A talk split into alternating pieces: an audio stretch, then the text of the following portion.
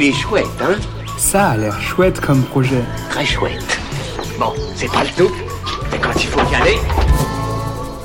Ce qui est vraiment chouette, même s'il faut s'aimer avant tout au naturel, c'est de pouvoir se maquiller, se pomponner, se faire un regard de biche. Aujourd'hui, je vous présente un projet bon pour soi et bon pour la planète, le mascara solide créé par la Maison du Naturel. D'abord, il prend soin de nos cils grâce à l'huile de ricin. Ensuite, il protège nos yeux grâce au charbon de châtaigne et il se démaquille sans difficulté. Tous les ingrédients sont choisis en circuit court et la production est 100% française. Il est à retrouver dans un petit pot en aluminium.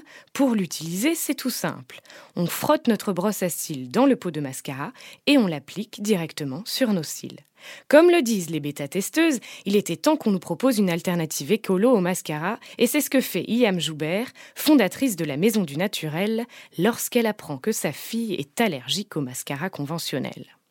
Pour précommander ce petit pot de beauté, rendez-vous sur la campagne Ulule de la Maison du Naturel avant le 21 novembre. Il est chouette, hein? Il est très chouette ce projet, oui.